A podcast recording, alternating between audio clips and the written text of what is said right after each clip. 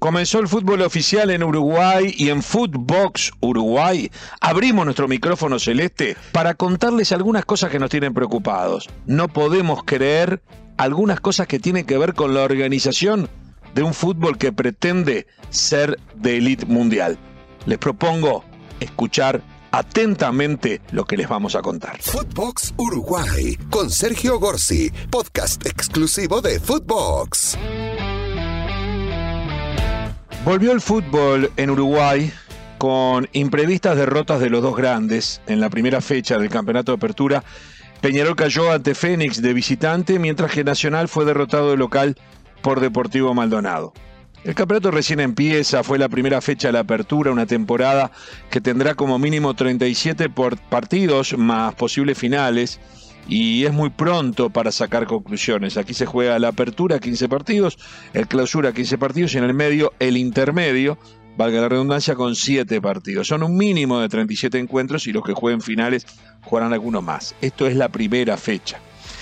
Pero hoy analizaremos algunos aspectos que tienen que ver con la organización y también con las reglas que rigen eh, nuestro fútbol. En primer lugar es llamativo que Uruguay sea el único país de Conmebol que no tiene su copa, su torneo de copa, es decir, el equivalente a la Copa del Rey o la Copa Italia, la Copa Brasil, la Copa Argentina o la que les guste. En Uruguay jugamos solamente el campeonato uruguayo, dividido en tres fases, apertura, intermedio y clausura, pero esos son campeonatos eh, parciales. Lo único que de verdad se festeja, más allá de que todos llevan su copa, es el campeonato uruguayo. Pues bien, este campeonato nació en 1900 y lleva diputadas 118 ediciones con un notorio predominio de los dos grandes. Próximamente en Historias Celestes, en nuestro podcast de los martes, repasaremos la historia del campeonato uruguayo. Pero a modo de adelanto, les cuento, para los que no lo saben, que solamente no se jugó en cuatro ocasiones, cuatro veces en 122 temporadas. Las ediciones que no se jugaron fueron la de 1904, fruto de la última guerra civil que se vivió en el país, la de 1925, ya que se suspendió el torneo debido a un acuerdo que hubo entre la asociación y la disidente federación, que tenía a nuestro fútbol dividido en un cisma en dos partes. Eh, por un lado el oficial, la parte oficial de la asociación liderada por Nacional y por otro lado la disidente llamada Federación liderada por Peñarol. Ese acuerdo para el cual intervino hasta el propio presidente de la República y se le conoció eh, como el laudo Cerrato, que era el apellido del entonces primer eh, mandatario, determinaba que se suspendieran ambos torneos que estaban realizando y se fusionaran las dos organizaciones tras tres años de discordias. La tercera vez que el campeonato uruguayo no se jugó fue en 1930. Esto fue rarísimo, porque el argumento que se esgrime es que fue para poder organizar y disputar la primera Copa del Mundo. Un paréntesis acá, no me canso de repetir que noten que digo la primera Copa y no el primer campeonato del mundo. ¿Por qué? Porque los campeonatos de fútbol de los Juegos Olímpicos de París en 1924 y Ámsterdam en 1928 fueron los primeros campeonatos mundiales y los ganamos nosotros, por eso tenemos cuatro estrellas en la camiseta. En aquel momento la FIFA los reconocía como campeonatos mundiales y por algo la FIFA hoy nos deja poner las cuatro estrellas en la camiseta. Pero Copa Copa, o sea, Copa del Mundo, la primera no hay duda, fue en 1930 aquí en Uruguay, que por supuesto también la ganamos. Lo raro del argumento para que no haya habido campeonato uruguayo ese año fue que la Copa del Mundo tuvo lugar entre el 13 y el 30 de julio nomás.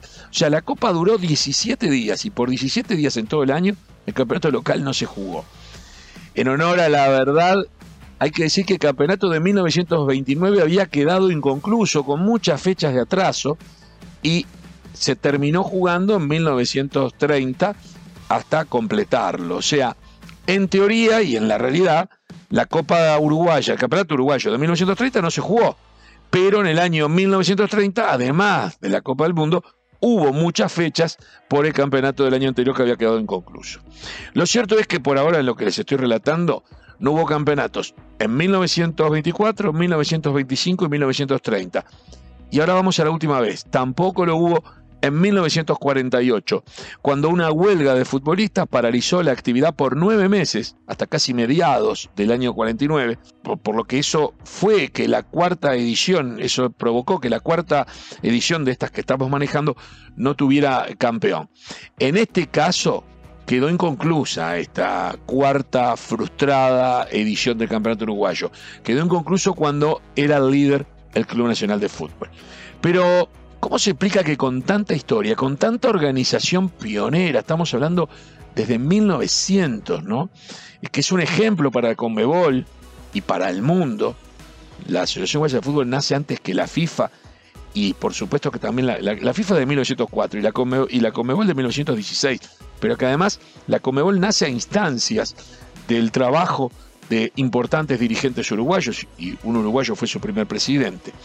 Pero es increíble que con todo eso no logramos al día de hoy organizar una copa, lo que se dice se llamaría la Copa Uruguay, pero que año a año se posterga. En primer lugar, no me gusta el nombre. Uruguay ha tenido a lo largo del tiempo un torneo de características que podrían llamarse similares en los años 60, que se llamó Copa Artigas y que ganó Defensor en su primera edición y luego Nacional, pero fue discontinuado. Allí jugaron en forma oficial equipos de primera, todos de Montevideo, contra equipos del interior que todavía al día de hoy tienen su propia organización por separado.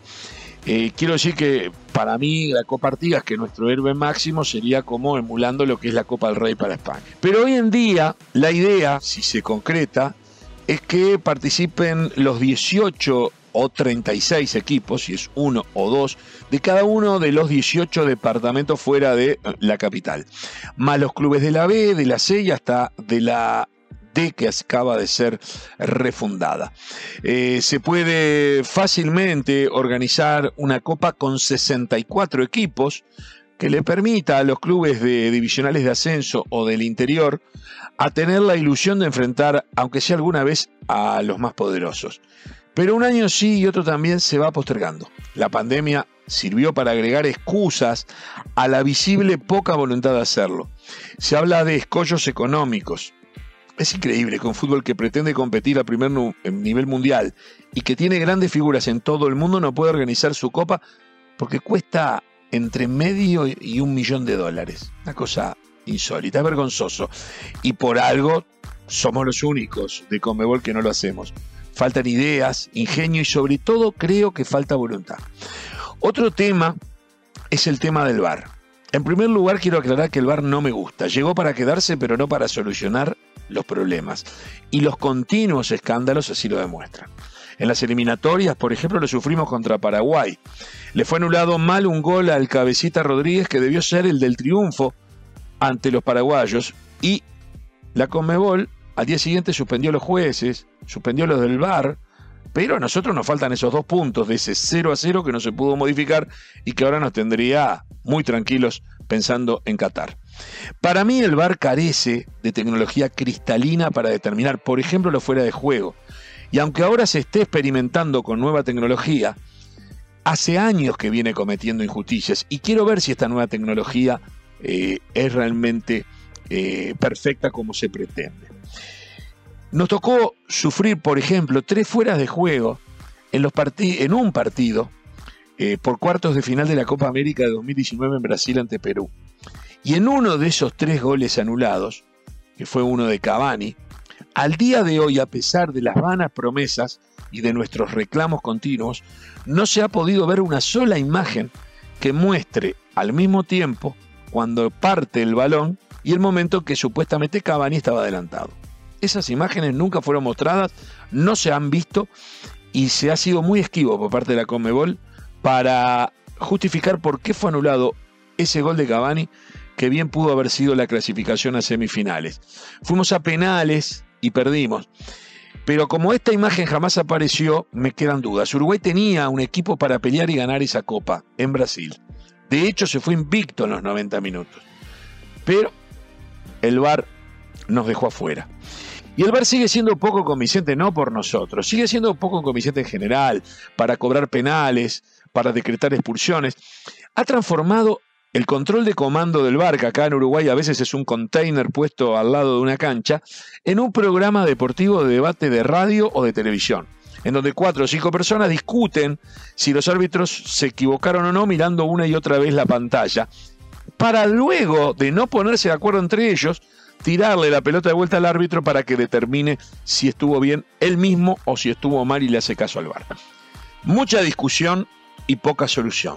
Si la justicia no es para todos y siempre, entonces se transforma en injusticia. Lo insólito del fútbol uruguayo fue que otra vez por temas económicos y de capacitación de árbitros, el año pasado se decidió hacerlo optativo. Es decir, solo había VAR en la mitad de los partidos. Son ocho partidos por fecha.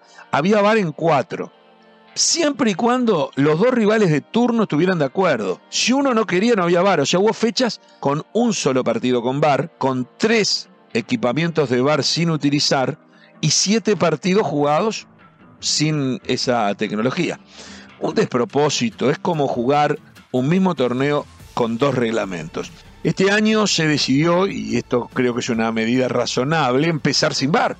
Y cuando haya VAR para todos, ahí se va a aplicar. Por último, otro tema increíble son los intervalos. Nadie controla. La televisión enojada con la demora de los intervalos que van entre el primer final del primer tiempo y inicio del segundo tiempo pone un reloj al aire que muestra que los partidos se reanudan entre 18 y 20 minutos después y a veces más. Si a eso le agregamos la dificultad similar para empezar en hora, cuando hay VAR, además con demoras interminables de 6-7 minutos de revisación, los partidos la verdad nunca se sabe cuándo empiezan ni cuándo terminan. Y lo peor de todo, nadie paga las consecuencias. Después, cuando hacemos algo así a nivel internacional, tenemos duras sanciones. Pero claramente no es un problema genético, porque cuando aquí se juega por Libertadores o por Sudamericana, o cuando vamos a disputar torneos en cualquier parte, todo es puntual.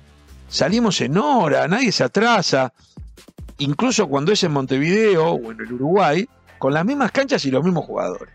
Es raro, todo raro. No tenemos torneo de copa, somos los únicos de Sudamérica y de los pocos en el mundo. No tenemos bar, somos de los pocos países importantes que nos pasa eso y no respetamos los tiempos. En esto yo creo que no debe haber muchos iguales. Como he dicho más de una vez, los éxitos del fútbol uruguayo me hacen acordar a esa frase que tiene que ver con el amor de pareja. Te quiero a pesar de y no gracias a. Pues bien, el fútbol uruguayo consigue hazañas y milagros a pesar de y muy pocas veces gracias a. Nos reencontramos mañana con historias celestes en un nuevo episodio de Footbox Uruguay. Esto fue Footbox Uruguay con Sergio Gorsi, podcast exclusivo de Footbox.